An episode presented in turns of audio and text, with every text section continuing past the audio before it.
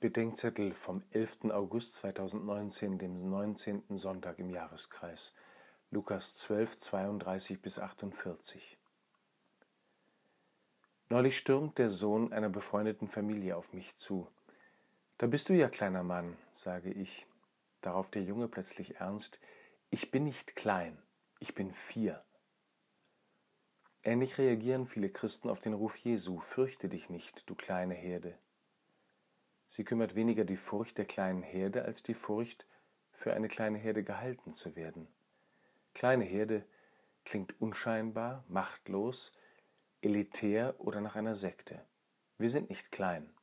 Wir sind groß, reich und politisch relevant. Wir sind viele. Eigentlich wären wir gerne alle. Nochmal. Alle sind von Gott geliebt. Alle will er retten. Mit allen hat er sich in seiner Menschwerdung verbunden.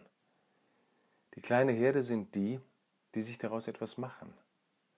Das sind die, die ihn an ihre Nacktheit und Gebrochenheit, Unansehnlichkeit und Schuld rühren lassen. Die große Herde hat sich irgendwie daran gewöhnt, dass Gott Liebe ist.